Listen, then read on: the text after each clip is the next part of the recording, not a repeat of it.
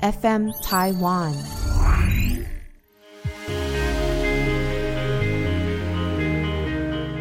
欢迎收听纯言纯语这一集，邀请到桑尼律师以及他的朋友吴正维来聊台湾正在持续发生的 N 号房事件。桑尼律师这一集呢，会适时的补充。关于这些事件里面所有细节关乎到法律的部分，那吴正伟呢？他是在这两年多来一直陪伴着很多受害人去处理他们的案件，那包含了前期的搜证，那到报案。那我们会先从台版 N 号房事件到底是什么来和大家聊。那让我们欢迎桑尼律师。大家好，嘉纯好。欢迎郑维。嗯，大家好，嘉纯好。我们先请郑维来和我们说明，你认为台版 N 号房和韩国的 N 号房差别在哪里？差在规模吗？差在手法吗？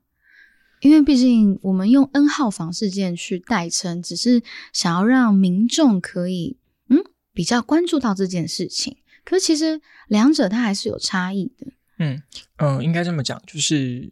韩国的 N 号房是第一个。就是算是亚洲，或者甚至是我我世界范围，可能它是被就是比较系统化的爆出来的一个事件，这样，所以说爆出来大家会很震惊嘛，然后会知道哦，原来有这样的事情正在发生。大家后来对这一类的事件比较有这种概念，但是其实，在台湾也有类似的事情一直都在发生，而且时间可能甚至比韩国的更早，只是没有人知道。对，那可能只有受害人。他才会知道自己遭遇了这样的事情。那在台湾的状况是这样：是有一个论坛，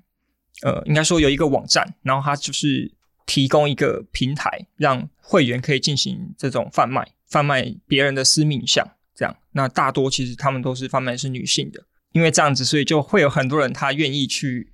用各种手法去获取别人的私密像。各种千奇百怪的，我们想都想不到的，就充满恶意的方法，这样子。跟大家补充一下，这个网站呢，如果你是资料提供者，你会有收益跟报酬。那相对的，这个网站也会对于所有的会员收取会费，那会费不便宜。有些人就看到商机，其实用商机这个名词真的是很残忍，但确实在他们眼中就是商机。他们会用很多种方式，例如说，他们把自己的外形打理好，然后到交友网站，比较偏约炮一夜情的那一种软体，然后去找受害者下手。他们方案的方式呢，说先把女生约出来，然后他们的针孔是装在眼镜的镜框，又或是手表，又或是各种小东西，那让女生女伴察觉不到。就觉得哦，我今天就是跟一个男生出来，然后我们呃也是随便挑了一间汽车旅馆啊，或者商务旅馆啊，这应该很安全。那他们是在不知情的情况下被偷拍的，大家以为只到偷拍这里而已吗？不止，这些贩卖如果要让这个资料夹更有商业价值，他们会把。这些女生的社群账号，甚至她的就读学校所在的职场，以及她的本名、电话等等的，都放在这一个资料夹里面，整包的去贩售。你的资料越完整，个资越多，那你能够获得的报酬就越高。那我知道这件事情应该是两三年前，然后那时候光是一个惯犯。他就下手六十位以上的女性，而这个论坛是有很多供应来源的，这不只是一个人，所以你要想象的是说，这是一个缩影。嗯，我们能看见的、能找得到人的就好几个，那他们每一个人都分别下手几十个、上百位，这是比较实际、真的有接触到的犯罪手法。那还有很多我们大家没有办法想象到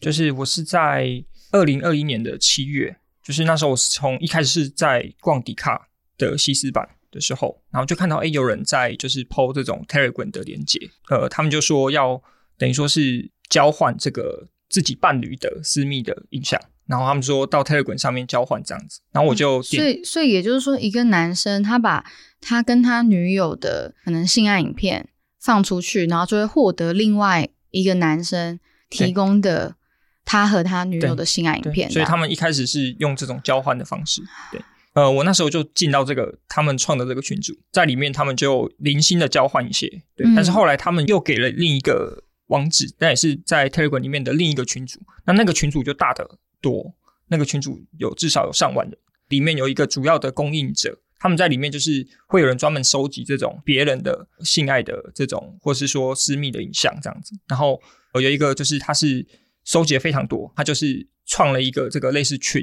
这样，其实就就有点像韩国号房那样的感觉，就是他就开始会提供，譬如说今天呃我剖了两三个受害人，明天再剖两三个，每天都有新的受害人的，嗯，然后他是到处去收集。那因为当他取得受害人的私密像，他就可以拿这个再去跟别人换。嗯所以他就这样一个一个这样换，他就换了非常多受害人的生命像，这样他就用这种方式。所以我那时候是进到那个群组，是真的是被震撼到。我想说，怎么会有这么可怕、这么恶劣的事情？然后他们不只是放这个生命像嘛，刚刚呃贾春有讲到，说是会连同这个受害女生的个资也一起放出来。对，嗯。然后我就在这里面就是去看看说到底究竟怎么回事。我发现，哎，其实这一个在 Telegram 的这个。收集者，他其实有更源头的一个地方，一个网站，就是其实我就跟我们刚刚提到的，它名字叫创意私房。对，那其实这个是台湾最早这种像 N 号房这样子的事件的一个来源。它其实很早创立，它大概在二零一二年就被创立了，然后在上面就陆陆续续开始有很多的会员也好，或者是所谓的犯罪者，就是。第一手去做这个犯罪行为的人，那他们自称叫做原创者，他们就会放很多这个他们各种手段取得来的私密影像，然后去做贩卖，所以就会有人买了之后呢，然后再拿去别的地方去做交换也好，或者说去做散布，所以就形成它其实变成一种结构链这样。最源头的这个创意私房，它是提供平台嘛，所以会有所谓的原创者，他在台湾的各地。他就是自己身边的人去下手，然后去取得私密像之后，拿到创意书房上面贩卖，买的人再拿去 Telegram 或者是一些群主赖的群主上面去做散布。嗯，我这边也想补充一下，就是 N 号房跟我。之间也有一个渊源啦，因为说其中一个原创者叫做张子嫣，他其实是非常有名，在不管是创意私房还是触感空间的一个会去偷拍别人，然后再拿上去去做贩卖的一个人。那他其实那时候很长期偷拍的一个地方就是台大，他偷拍那个时间也是刚好我是在大学的时候，所以我其实身边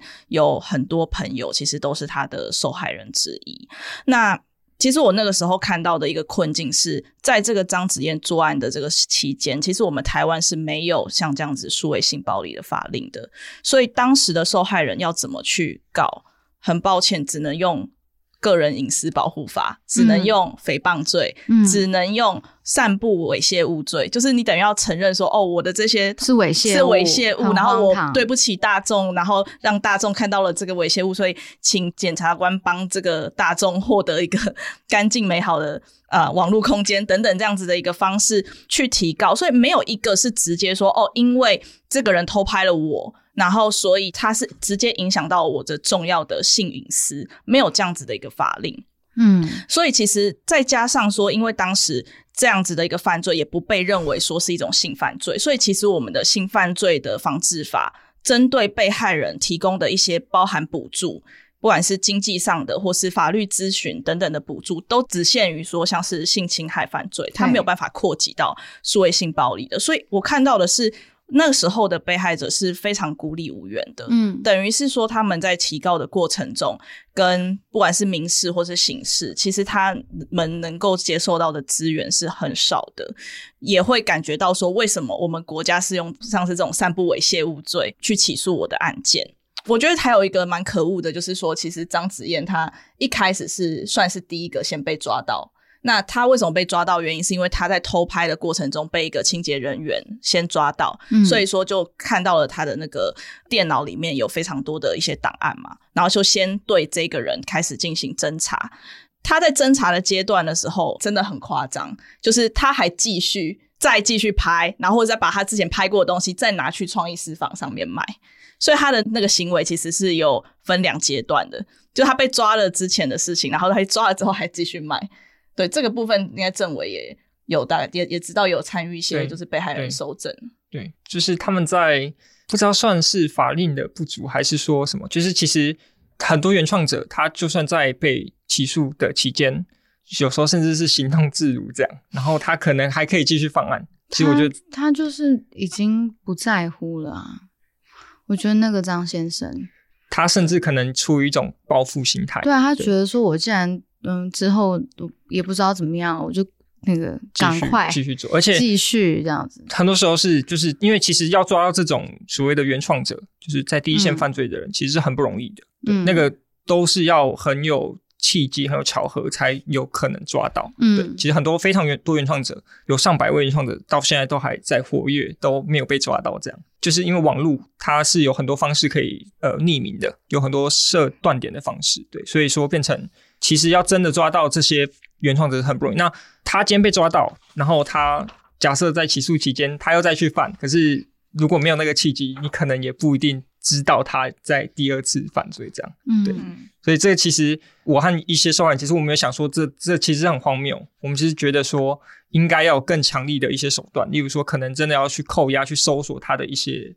住处或什么，然后去。可能张子燕那案是有了，那是因为张子燕她是直接在现场现行犯被抓到。但是我们面对困境，应该是说有一些人，他们可能在一些的社团、FB 社团上啊，就是很隐晦的说我要换国中、国小，嗯嗯，然后呃私请私讯我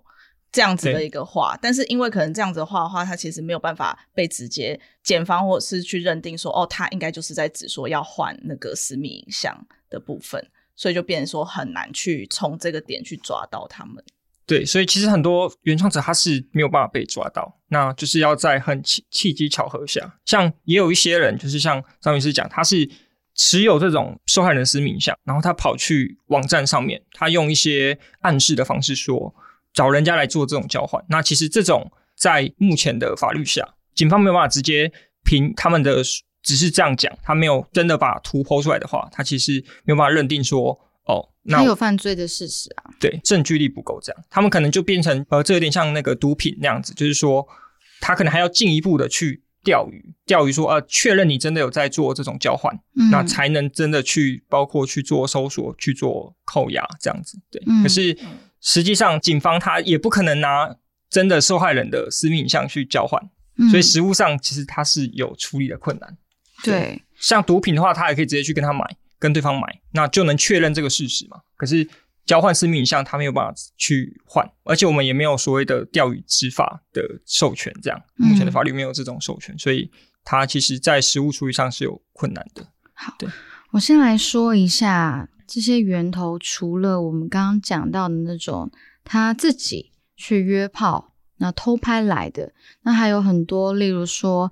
嗯，电脑送修、手机送修，那被外流了；又或是报复式色情，有可能是说被分手了，他狭怨报复，然后就趁女方睡着的时候去偷拍她的私密影像，然后再卖到这样的论坛。那又或是也是偷拍，但是会是针对在旅馆。那犯罪者呢，有可能是旅馆业者，又或是。房东，那么在卧房啊，或预测设置针孔去偷录住客的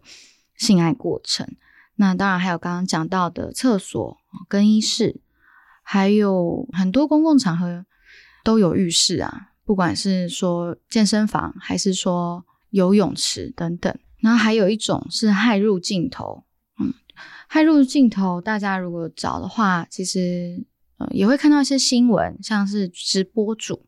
他们突然的，哎，其实他们并没有在直播，他们只是在家走来走去，但那个画面就被流出来，那那个就是害入镜头的方式。还有是盗取账号，那假冒当事人去研究这个人他和朋友的关系相处模式，那就假冒当事人来去骗他身边的朋友。那有可能呢，是给他一个钓鱼的网址，那再去获得他朋友的账号密码等等。那我想要补充一个，就是现在很泛滥，因为这个是我在近日，就是近期，还是不断看到受害人在遭受这个受害的是，他是用诈骗的方式，那他会有各种的方式，他会先创很多的假账号，在各种平台，包括是 FB、IG，然后或者是一些交友软体，像探探或是欧米之类的。然后他会搜索这个各种的女性，不管什么样的女性，她都会去搜索。然后他会制作各种的假的社群账号，他会假装是各种身份，然后各种的呃职业、年龄、性别。那他以前是用这个盗取别人的照片的方式，或者说他用一些修图的方式去做。那现在有 AI，所以可能他们这种进步是很快，他们是可能会利用 AI 去做这种呃假的照片之类的。然后他们也会透过这个制造很多假的对话，或者是说购买这个虚假的追踪数。你可能看到他是一个国际的品牌的账号，有五五六万追踪。你会以为它是真的，但它可能是被制造出来的。对它其实他们都成本都不是很高，然后他会利用这些照片和素材，然后这些账号，他会去开始做这种诈骗的方式。那我们以前知道这种诈骗集团，它是骗钱嘛？他们现在这种是要骗，就是要骗这个女性的私密影像。他没有在挑年龄层，就什么年龄层他都会去骗，所以甚至连那种国小的小朋友，他也不会放过。嗯，他就只要可以。去骗到的都去骗，对，所以这个是现在很恐怖的。那这个东西，我觉得是家长也好，或是说不管是自己，只要有知道这个小朋友，我觉得要跟他们去做这个教育。说你在网上遇到的人，你不管他是什么身份，不管他是怎么样的人，你觉得很信任他，或甚至他跟你谈恋爱什么的，你们网恋什么，你都绝对不要传这个私密的照片给他，因为他现在有很多人，他是系统性在做这件事情，只有上百个这种犯罪者。对，很恐怖。对，而且这种是骗完之后，你是基本上很难抓到他，因为他们都是专业的，他们知道怎么去设断点。你去报案也抓不到这些人，对，因为我们都报过了，我们是事实上都尝试过很多次了。对，所以这个是我觉得是需要，就是跟这个听众，然后还有这个小朋友去去告知。对，那其实不不管是小朋友，其实很多受害也是有很多成年人，对他包括他会假装说，哎，我们有这个。试穿泳衣，对，试穿泳衣，对，或者说模特的这个试镜，对，然后说，哦，我们现在疫情的关系，所以我们没有办法现场试镜，所以我们用一些什么 AI 系统，让它是无人镜头，所以是不会被看到，那都是假的，嗯，或是说，他说什么参加什么呃活动什么之类的，那你你拍这个，然后你不要拍到脸啊，可是他其实你只要拍那个是命相，他会用各种方式去证明那个人就是你，你就算没有拍到你的脸。对他用一些你的身上的特征、特征，或者是说你们的对话，他就直接全部截图下来。对，或者说你的社群账号，他就直接提供出来。这个是我觉得是蛮需要去跟这个社会大众或者是这个听众去讲的。对，嗯，对。其实这里有一个立法的问题啦，就是说。如果你是儿童，然后你是像这种模特，然后你被骗传自己的照片的话，他是有这个刑责的。可是如果你是成年人的话，因为我们的法条并没有像是《儿少性剥削条例》有一个哦诈欺这样子的一个方式取得，他都是说你可能要用强迫啊，然后等等的违反意愿的方式。那所以变成是说诈欺，在目前的法院其实是就不认为说这个是。一种啊违反意愿取得性影像的方式，所以如果你是成年人，然后因为这种模特的这这个骗局，然后把你的这个照片提供出来的话，那可能对方是没有责任的，一定要到对方真的有散布的时候才会有责任啊。所以在这边，我想要告诉听众的是，也许你觉得你没有认识任何一个受害者，所以不觉得受害人数很多；又或是说，哎，你没有看过这些论坛，或是你没有加入这些很邪恶的群组，所以你认为那是少数。但我们今天要告诉你的是，其实受害人比你想象中多很多。我们就算再怎么样的低估，上万人都是可能的。那上万人的这个概念，我们台湾只有两千三百万人，你还要扣掉几乎快一半的男性啊，还有非常小的幼童跟中老年人，那你还真的觉得说你没有认识一个受害人吗？有可能只是他没有告诉你而已。那当一个女生她受害了，她会面临到的不只是。她的隐私被窥探而已。为什么我刚刚一直提到他们在贩卖私密影像的时候，一定要把这个女生的个资、就读学校、职场，还有她的社群账号一并加进来，她的这一包会更有价值呢？其实看这些论坛，又或是加入这些群组的人，我自己觉得他们内心都是有点扭曲的，只是说他们。愿意把那个扭曲的部分再扩张到什么程度而已。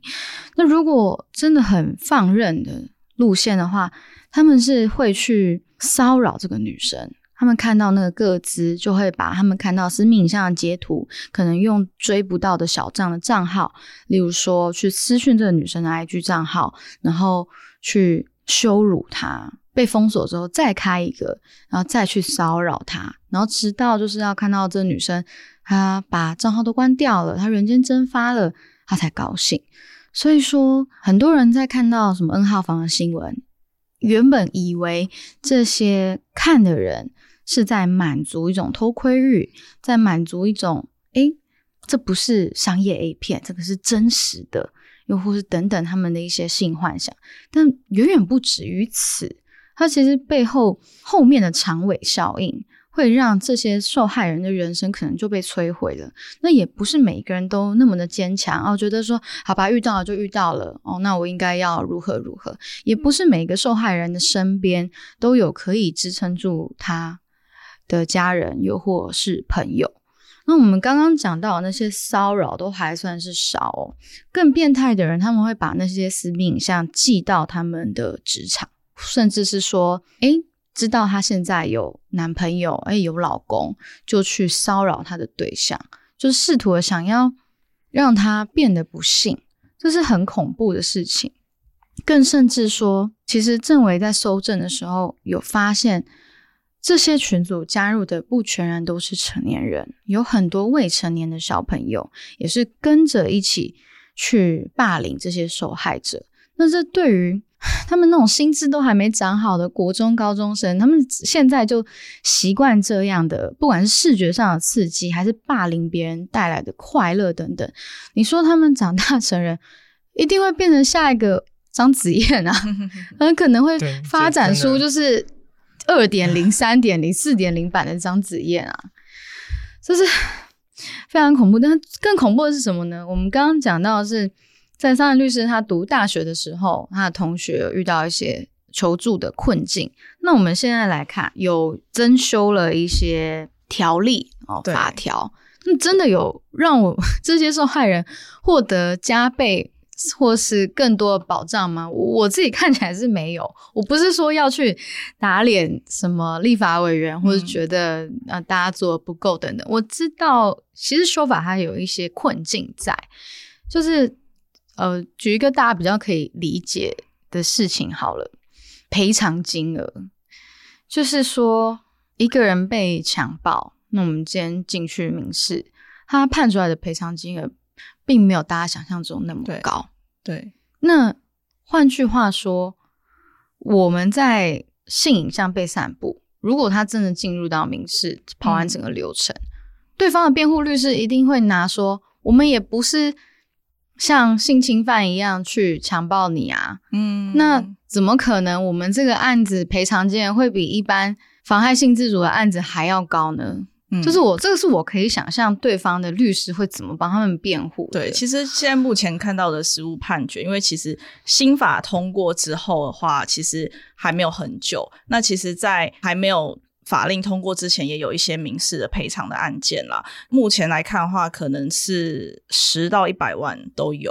最少的其实确实就是只有十万。那如果你是一个可能呃稍微比较有名点啊，或者是他散布的范围实在是比较大等等的话，我们是有看到判到一百万。但是你说这一百万就可以弥补你这整个人生你的所有的。同事啊，家人，其实他们永远都可以在网络上看到这些影像。其实这个也确实也不尽然。那刚刚嘉纯讲到说，就是性侵害犯罪也是判的很低。这个其实我觉得台湾整体的。赔偿其实都判很低啊，就是说人，你知道，因为人死了就是两百万，车车祸，对，说人人死了，很多时候就只判两百万。那他们就说啊，你人死了只判两百万，那你只是被性侵而已，那当然更少啊。就是我觉得它这是一个整个很，它会一个比一个比，对，很很奇怪的一个很扭曲的一个效应。其实我们有时候开玩笑说，你有时候你可能受伤还会判比就是。对，死亡还要多，因为他会去算你的余命，然后跟看护的钱，对，还有你的工作能力减损，对对对对，没错。所以有时候这个这个确实是蛮蛮奇怪的一件事情啦。嗯，对啊。那我觉得说，其实现在其实是在今年的二月的时候，我们才有这个性影像的，总共有四个相关的法令有通过。那包含在我们的刑法的部分的话，终于就是有拉了一个新的罪章，是保障这个性隐私的部分。那有去定义说，如果你是有强拍或者是散布啊，或者是有去做像是 defake。就是所谓的换脸技术的这些性影像部分，那现在刑法终于有这样子的一个罪章，是专门可以处理这些事情。那除了刑法规定以外呢，确实现在也有所谓的下架的规范啦。那下架的规范其实是又比较晚一点才实行，是在今年的八月才实行了下架的规范，但是。下架规范，我觉得实行之后其实是好的，因为终于就是原本那个被害人，如果是成年的部分的话，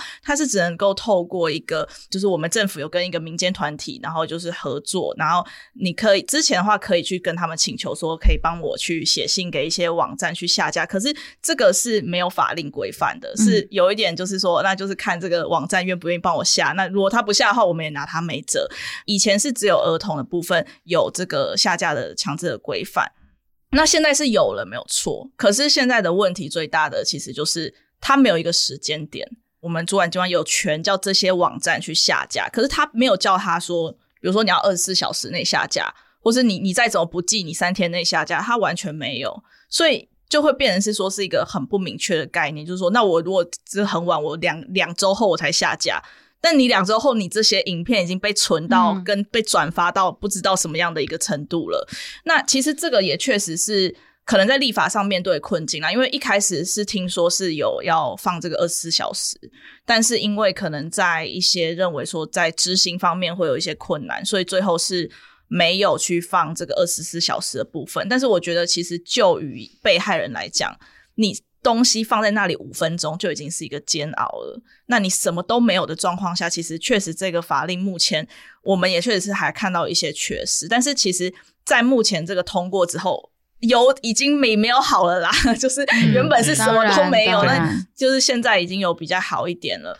对啊，所以这个部分政委目前，嗯，政委可以跟我们聊一下尝试过的努力。OK。我之前从二零二一年那到现在也两年多了，那其实我那时候一开始是我自己的跟一些受害人，那我们后来陆续其实联系到越来越多受害人，后来也有一些伙伴就是一起加入的。那其实这些伙伴大家都是，就是其实也都是我自己的朋友啦，对，就认识的朋友。然后其实大家都是有点像志愿性质这样，对我们后来也有组了一个呃小小的群组这样子。那我们就是也有去把一些收证的方法去比较系统化的做出来，这样，然后写一个类似教战手册。所以我们其实有做了一些事情，这样。那包括我们其实有做很多收证，然后我们报案给了十个以上的警政单位，是包括中央、包括地方，对，有高雄、台北的，然后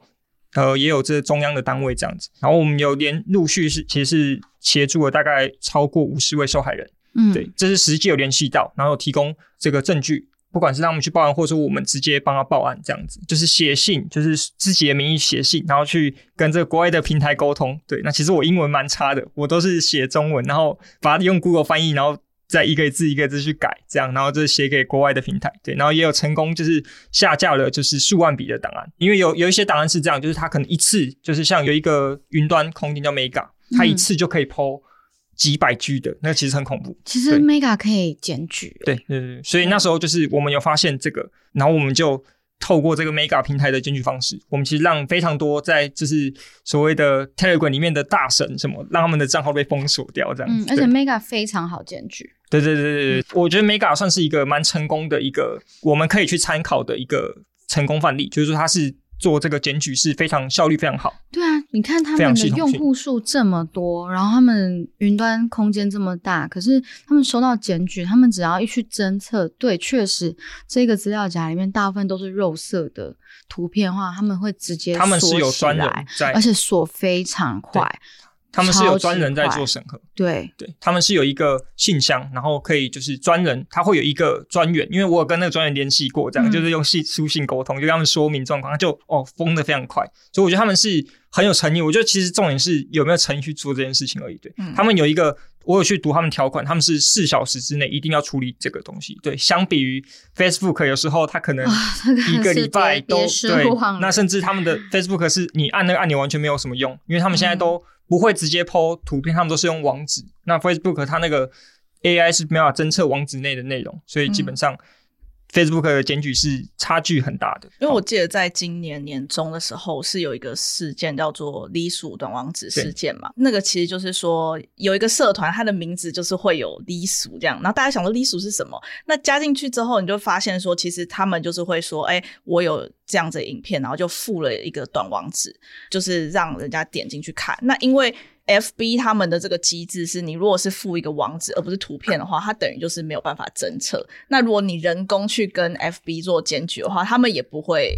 当时的状况是，他们也不会理你啊。嗯，他们就说：“那我查无就是有什么猥猥亵的部分，然后就检检举就无效了。”那当时针对隶属去检举的话，隶属是不是也是非常的消极啊？对。其实我认为啦，就是在我收的那么，我认为他们其实是共犯，但这个我等下统一讲了，这个是等下可以讲的。好，那因为像脸书这种按检举它都没有用嘛，所以最后的办法只有像 iWin，还有台湾展示协会，还有现在是这个私密团队，就是叫性影像集中处理中心，就他们能够联系到脸书，我们一般民众他们是不给联系，所以我后来只能都报给 iWin 这样，所以我其实那时候报了。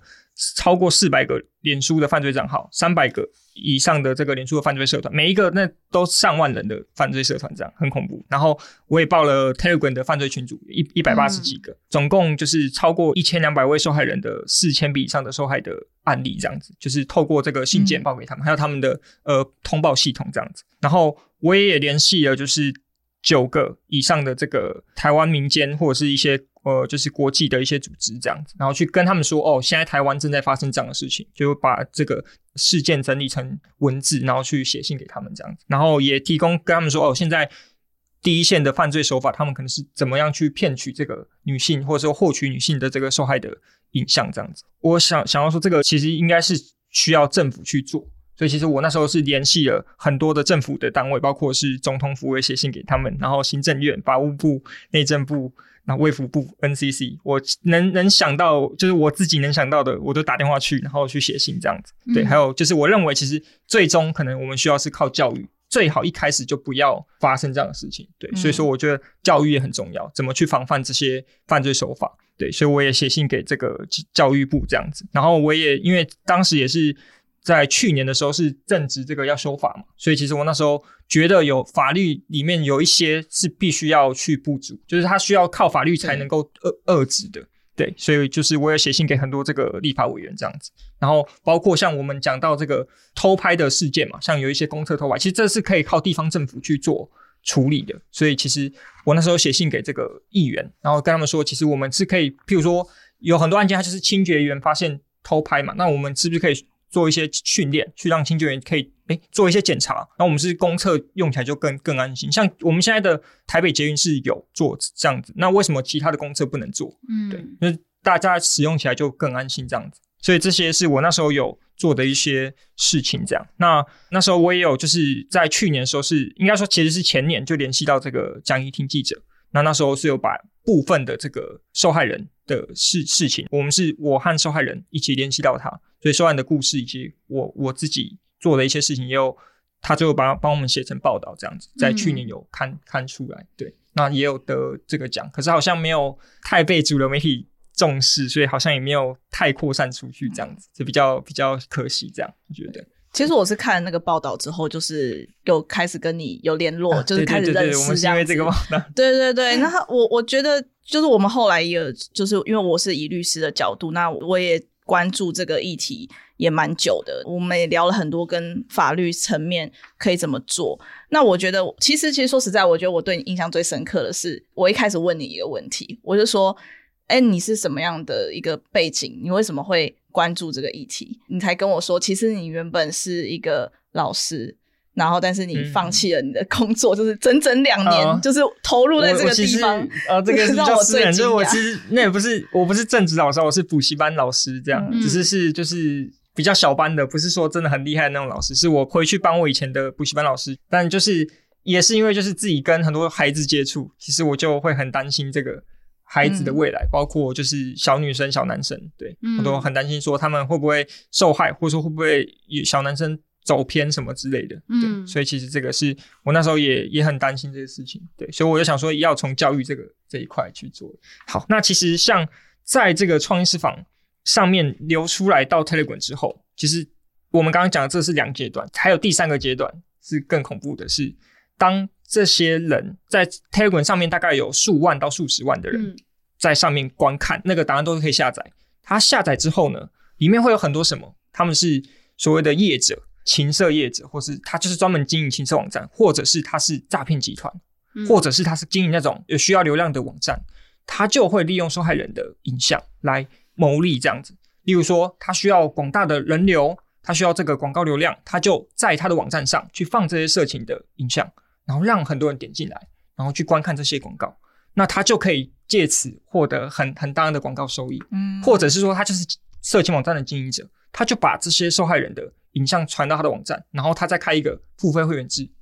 哎，他就可以借此去赚很多这种订阅制的收益。这样子，那其实真是会很恐怖，是因为变成就会有很多这种所谓的叶子，它是。有资金、有组织性，然后有庞大人力去做这件事情。嗯，他变成说，他没那么单纯是哦个人的犯罪行为，它是一种组织性，然后是高度系统化的操作方式，然后有很多很多资源去做这个事情。所以后来在二零二一年去进入之后，然后我到二零二二年还有今年，其实发现他们的模式变了，变成是我们开始会在很多的色情网站上看到受害人的影像，而且是大量的，然后非常多，然后在这个脸书上面。这为什么会扩散脸书上？其实就是有这些呃所谓的集团，他是想要利用这个来牟利，所以他就把这个影像传到他的网站上，然后再把他网站的网址放到脸书上面，吸引脸书上面的大量的人流。所以我们刚刚讲到这个 resource，它就是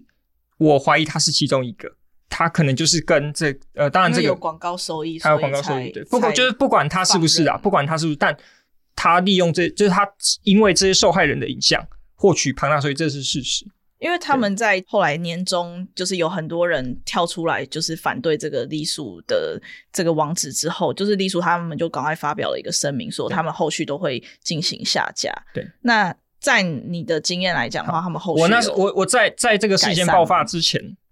后续当然他们 i win 报给他们，他们就会那个。但在这个事件爆发，我跟他们私下联系过很多次，我不管他们的。检举表单，他们提供检举表单，他们有这个信件可以使用。然后我甚至是直接去私讯他们的粉砖，他们通通都是有点是已读不回，就是读了讯息，然后不不一开始还有帮忙删，他发现哦我报很多诶，然后他就不理我了。我跟他说这是受害人，这是未成年什么，然后甚至我跟他说这是我我在协助受害人联系，希望拜托他，就是用各种恳求，他们都。就是他们的声明很像是说哦，我们知道了，然后我们会马上处理。我自己私底下有做一份整理，其实之后有可能会再公开出来。对，所以我怀疑，就是我认为啦，我自己认为他应该是有，不管怎么样，他是利用这个受害人的影像获取庞大的广告收益嘛，因为很多人点进去看，他的浏观看浏览率都是数万起跳的。对，而且每一个受害人，然后他已经偷了大概两三百位受害人了吧？对，就是利用这个模式。他们消极的作为也是事实，对，不管他跟这个背后 PO 的，因为 PO 的人，其实我们后来报案，警察去查出啊，都是都是国外的 IP 啊，什么都抓不到，我们就收到了很多这个警察说啊，这个国外境外网站无法追查的这个公文，几我们都觉得蛮失望，然后也蛮蛮其实是已经蛮绝望，然后就他就每天一样有一堆假账号在点图上面去 PO，这个第三个阶段其实是。就很多受害人是到这个第三阶段，因为在 Telegram 上，在 Line 的私密群组里面，它虽然有数万人这么多，可是毕竟它还是有一个门槛在，你还是要进去才看得到。可是当它扩散到脸书的公开社团，它是有三百多个，每一个社团都有数万人，它还不断在增加。因为脸书它的那个推波系统，它会一直推给你这比较热门的社团，你就会看到各种推荐都是那种，假设你有加一个，就会看到他推了十几个推荐都是这种情色。的社团，你点进去很多里面都是受害人的的私密影像，这很恐怖。所以那时候为什么今年六月就是爆发，大家都很就是吓到这样子。对，但其实这个东西它已经持续了快要一年多了。对，我们最后不要花一点时间讲说，如果你是被外流的话，你要怎么 解决、怎么处理这样子？我想一下，可是啊，我自己的我自己的结论蛮绝望的。我会觉得，其实最好一开始就不要受害，因为我们自己我们是。努力了两年多，我们觉得好像受害之后真的就没办法。像到现在，就是我协助受害人，我常常都会收到私讯说他们又被骚扰或是被怎么样，然后他的影像在哪里被传，其实今天下架了，可能我们去通报给艾文或是通报给这个私密好了，好，他可能过了两个礼拜，那影像都被看完，好下架都都被获取完，好，再过了一个月又又再来，或者过了过了几天又再来，就一不断重复，它变成一个轮回这样，然后没有终止的一天，对，到现在就是已经过了两年多，我二零二一年到现在两年多。一直在发生同样的事情，其实它陷入一个轮回，所以我们最后的结论是，真的是一开始就不要受害，真的是不要受害。所以我们后来才会，原本一开始我们都只是在做这种，我们都没有去联系什么呃立委啊，联系什么，就是我们只是自己做收证，自己去报案，然后自己去下架影像。但我们发现这样真的不行，就是这样真的没有没有办法解决这件事情，它真的是需要更大的，它不是我们自己个人能够处理的，它是需要可能我们这个国家的大家都去。关注这件事情，然后我们去一起想办法，说到底这件事可以怎么改变？对，可是它难点又在于，你没有成为受害者，你不知道他有多痛苦，你不知道这有多恐怖。嗯，对，你不知道每天就是在半夜会惊醒的那个那个经验到底是什么？每天就是想说啊，会不会有人在剖我的影像？嗯，然后或你走出门可能都会看到任何人。人选之人里面有一段就有演这个，对，嗯但。戏剧是大家可能看的当下会觉得很震惊嘛，可是看完那剧可能就跟你没那么关系。可是这件事情是到现在每天都还是发生在这受害人身上。那些受害人甚至有很多，他都是甚至是未成年的小女生。对。然后他就会跟我说，他们学校又有同学怎么样的羞辱他什么的。其实我听了都会觉得很难过。嗯。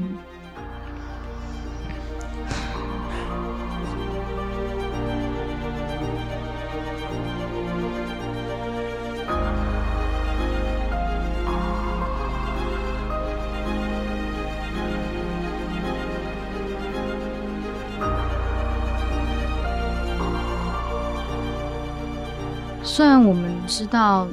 最后最后他不一定能够百分之百的去解决这件事情。不过，当如果一个女生她开始发现她成为了受害人，那她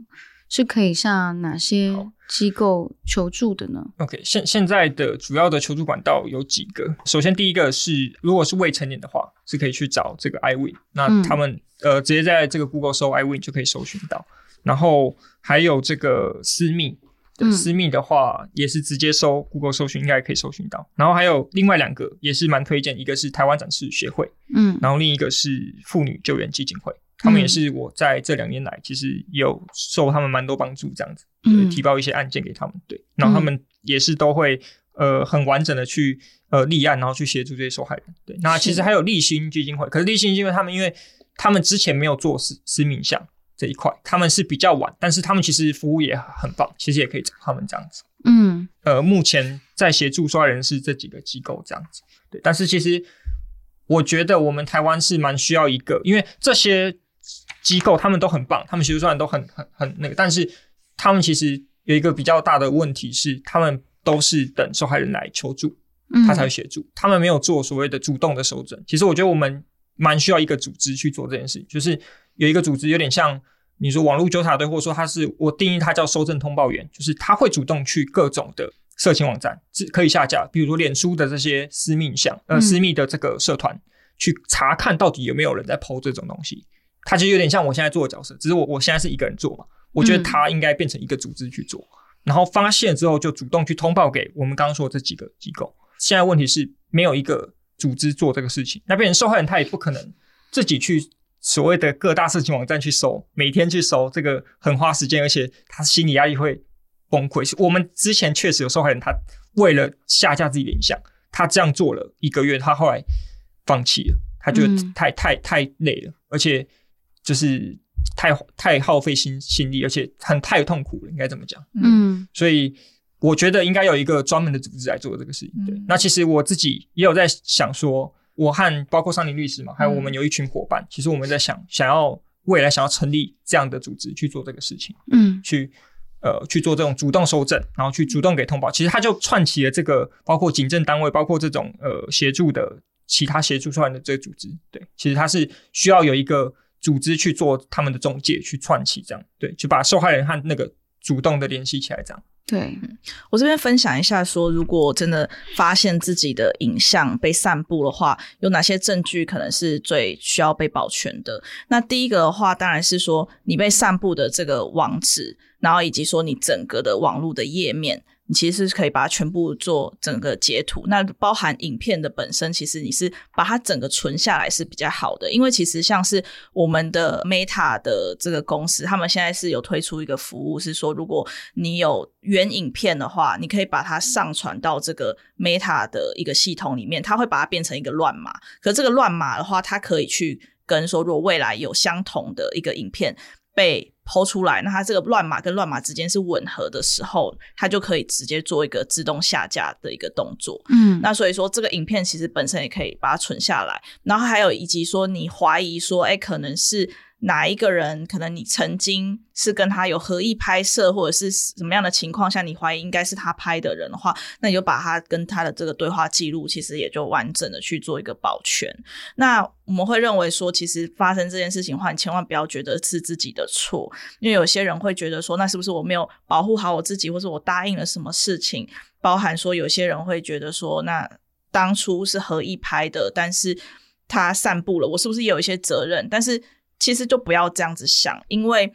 你有同意拍，但是你没有同意让他放出去，这件事两件事情。如果你发现你的影片在你未经同意的时候散布的话，请你保全刚刚说的这些证据，然后把它提供给。警方先先去做立案，立案之后呢，像刚刚政委有分享到，其实呃，我们国家有跟几个 iWin 跟私密有做合作，然后还有一些其他的这个民间团体，他们是可以帮忙去做，不管是国内或是境外的一些网站去进行下架的。那现在我们的这个数位性暴力司法通过之后，性影像的被害人其实已经有被纳入所谓的性犯罪的被害人。之一，所以其实现在你是可以透过政府去获得一些，不管是心理咨商的资源，或者是律师的辅助的资源的。所以其实这些啊部分，虽然说可能我们刚刚讨论下来，可能观众会觉得哦，有有一点难过，说好像怎么今天讲了很多，但是好像没有办法解决。但是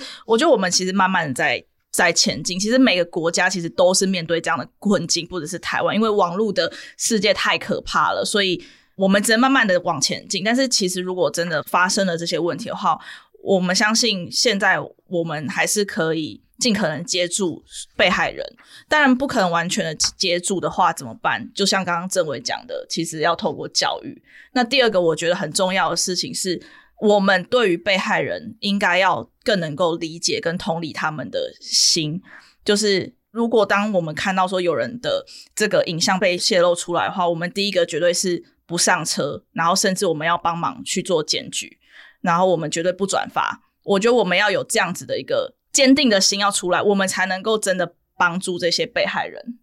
对，那大家听完这一集呢，如果想要找到一些文章分享给你的亲朋好友的话呢，可以到女人迷的网站，桑尼律师在上面有写两篇文章是和这个事件有关的。然后刚刚政委提到的专访呢，是在《镜周刊》搜寻网络裂片记，它有很多篇的专题报道，大家。可能听 podcast 比较难分享出去，那可以到网络上找到这些文章，转发到你自己的社群，又或是可以给一些家人朋友，他们现在已经有小朋友了，小朋友是青少年的阶段，可以让这些小朋友们开始阅读这些文章，让他们知道，嗯，这社会真的，社会的险恶不是从你出社会才要开始面对的。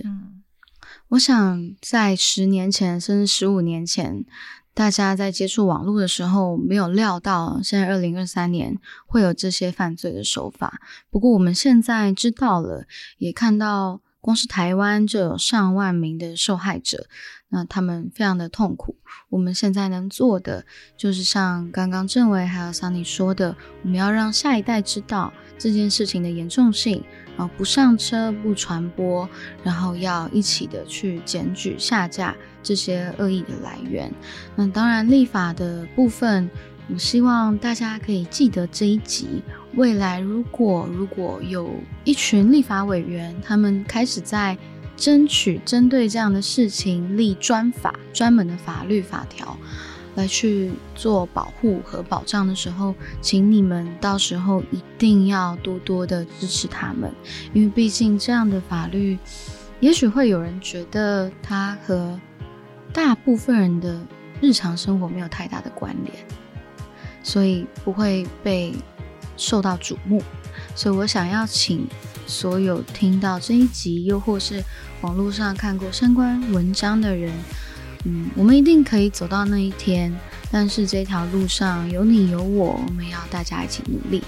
谢谢桑尼律师，谢谢郑伟，今天来到纯言纯语。